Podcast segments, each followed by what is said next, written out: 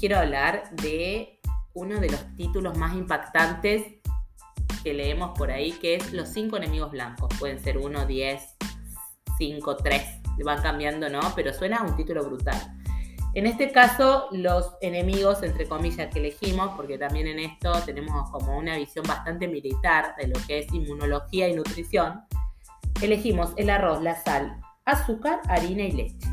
Lo primero que les quiero decir es que los estudios que están diciendo que, por ejemplo, el arroz es potencialmente cancerígeno, se hacen dentro de una población de estudio. Entonces, no sabemos, o en todo caso, tenemos que leer dónde se hizo el estudio, en qué sujeto, porque no es lo mismo un sujeto sano de 30 años que practica actividad física y vive en un entorno verde, que un sujeto de la misma edad sometido a un alto nivel de estrés que vive en una ciudad que a su vez fuma y utiliza psicofármacos. Entonces es importante, antes de hablar de un enemigo o de engancharnos con esta cuestión de conclusiones, porque si no terminamos con un miedo de no saber qué comer, es saber que los estudios científicos son muy variables, algunos son transversales, es decir, que no están hechos a largo plazo o el plazo del estudio fueron muy pocos meses. Hay que entender eso si es un estudio longitudinal o transversal, en qué tipo de ambiente vivía esa población de estudio, quiénes eran y tener en cuenta las variables que quedaron fuera, porque en un estudio lo primero que se hace es definir qué variables son las que estudiamos. Entonces, tenemos en el caso que les planteé edad, sexo, nivel de entrenamiento y consumo de medicamentos. Ahí queda fuera la exposición a la luz roja, la, la exposición a la luz azul, cómo es el agua que toma, si es agua potable, si, qué análisis toxicológicos tiene, entre otras, ¿no? Es infinito hacer el recorte.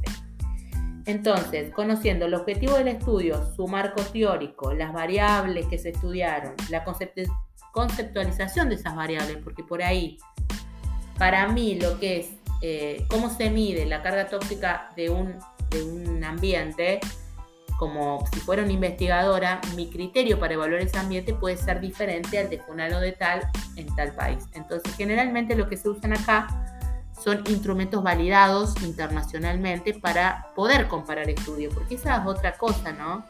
Eh, la ciencia se alimenta no solamente de la producción de nuevos estudios científicos, sino de lo que se comparte entre investigadores. Entonces, el método científico fundamental a la hora de evaluar un estudio.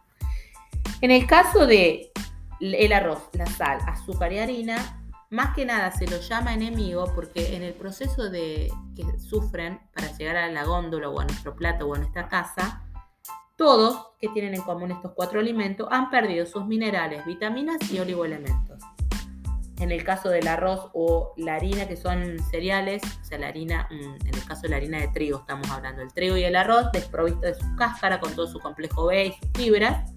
En el caso de la sal, desprovista de sus 84 minerales y oligoelementos, que son, en el caso de la sal marina, tienen la misma composición que el plasma humano. Y el azúcar también desprovista de todas sus vitaminas y minerales. Entonces, una de las primeras cuestiones de estos alimentos que han sido sometidos a un proceso es que van a aportar calorías vacías en el caso que aporten calorías o en el caso de la sal, sabor sin nutrientes. Entonces tendríamos un sabor vacío o calorías vacías en el caso del azúcar. ¿Por qué son tan importantes las vitaminas, minerales y oligoelementos? Porque es como, son como los carritos que posibilitan una reacción química, son los catalizadores son como las llaves de encendido. Podemos tener toda una instalación eléctrica en una casa, pero si no tenemos la llave de encendido, la, iluminación en este caso no funciona. Lo mismo pasa cuando nos, nos faltan vitaminas, minerales y oligoelementos, que es, digamos, el talón de Aquiles de nuestra alimentación hoy. Por eso se buscan las variedades integrales y ecológicas, porque también en este proceso, este procesamiento, lo que se adicionan son sustancias, en el caso del azúcar, dióxido de carbono, sulfato de, ácido, de calcio, ácido sulfúrico, y se producen eh, con cal viva reacciones alcalinas que hacen que se destruyan estos oligoelementos. Y en el caso de la harina es un poco eh, más grave, de, otra, de, otra, de otro impacto, porque también en el procesamiento, aparte para el blanqueamiento se utiliza peróxido de benzoilo, nitrocilos, óxido de nitrógeno, cloruros y demás, óxido de cloro, Se produce aloxano, que eh, es un intermediario metabólico que tendría un impacto directo sobre el páncreas, aumentando la producción de radicales libres y potenciando la hiperglucemia y a futuro el aumento de la prevalencia de diabetes tipo 2. Entonces, todo lo que se adiciona en el procesamiento va a tener un impacto. Vamos a tener una carga tóxica total del alimento aumentada. Eso en el etiquetado frontal no está. Tampoco está eh, todo lo que se agrega en todo lo que es la producción, ¿no? Agrotóxicos. Por ejemplo, ¿no? En el caso del arroz, arsénico en el suelo. Nosotros no tenemos algo que nuestro proveedor sea exigente en cuanto a la trazabilidad. La trazabilidad es, no sé si se acuerdan en la primaria cuando vemos cadena alimentaria. Bueno, ¿en qué suelo estuvo?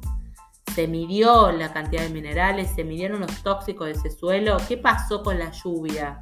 Que recibió o el riego, el tipo de riego, qué fertilizante se adicionó, cómo fue transportado, hubo una posibilidad de contaminación a través de microorganismos, vieron que por ahí en los abastos de verduras se hacen estudios para ver que no esté contaminado con materia fecal. Por ejemplo, ¿no? en esta trazabilidad implica que yo como consumidora sepa por todos los lugares desde el origen que pasó ese alimento y sometido a qué agentes tóxicos o qué agregados puede llegar a tener en potencia. En el caso de la sal, el reemplazo es la sal marina porque tiene estos 84 oligoelementos y minerales que son los que nuestro plasma necesita y lo que la placenta eh, provee. Eh, somos mar, o sea, la vida se originó en el mar en el agua más precisamente. En el caso del arroz, elegir variedades ecológicas e integrales y en el caso de no, estar, eh, no tener esta disponibilidad, porque es un asunto de disponibilidad y también de precios, variable que es para otro capítulo, eh, lo que se recomienda es durante el hervido la extracción del agua y el agregado de agua nueva. ¿sí?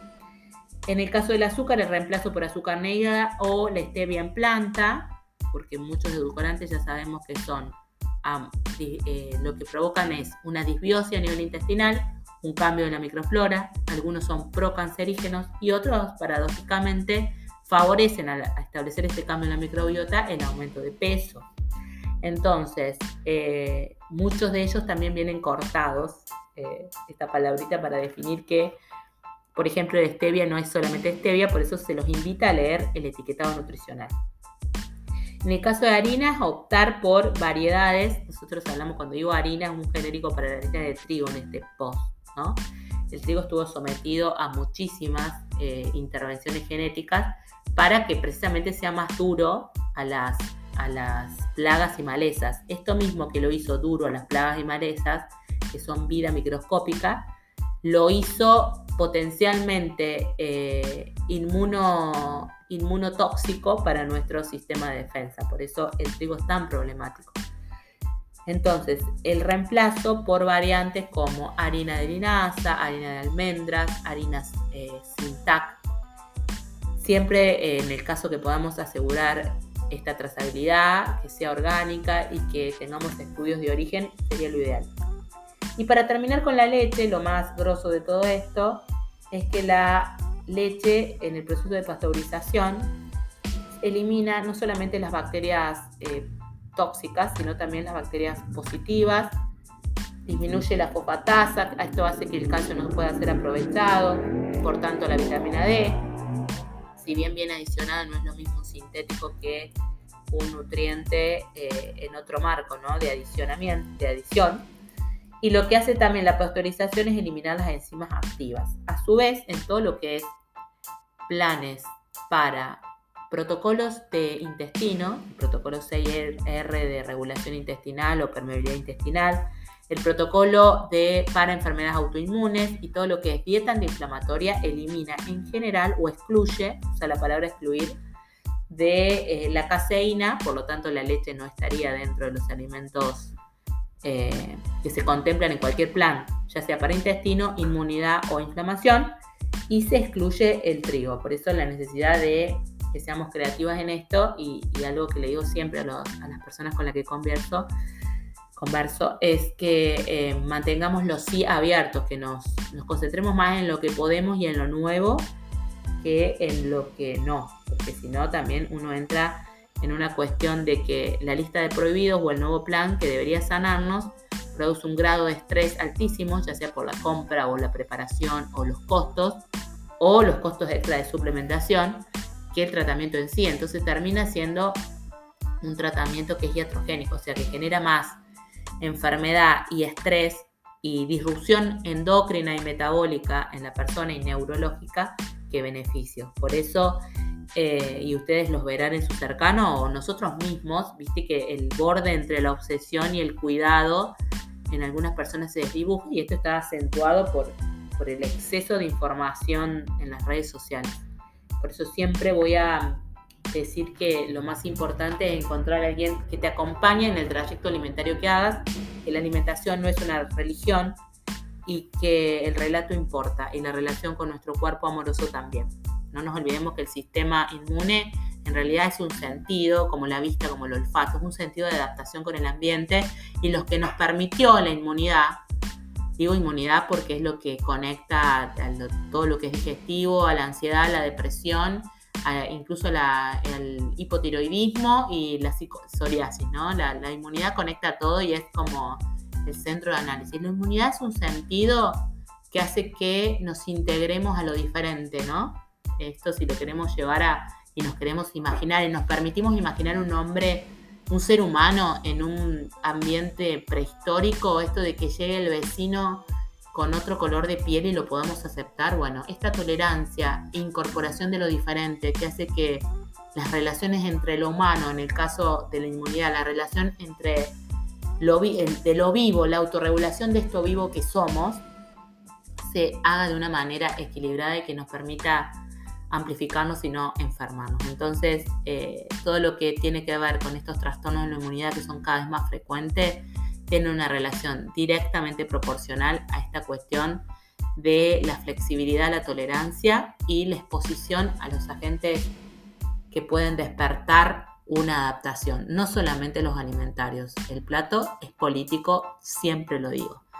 Gracias por escucharme. Para proponer temas, me buscan en Maricelo Ollero Nutrir Vibra, me pueden escribir un mensajito por acá o bien me pueden escribir por privado en mi Instagram. Para planes 351 33 96 806 me escriben y coordinamos. Le voy a mandar la historia clínica integrativa que tiene en cuenta todo: qué comes, a qué hora te levantás, los análisis, los análisis que tenés, tu perfil de personalidad, cómo enfrentás un problema. Porque el abordaje que hacemos es PNI, es neuro endocrino metabólico. O sea, nos, nos importa esta conexión cuerpo-mente que en realidad es una misma cosa. Gracias por escucharme, les mando un beso y un abrazo grande.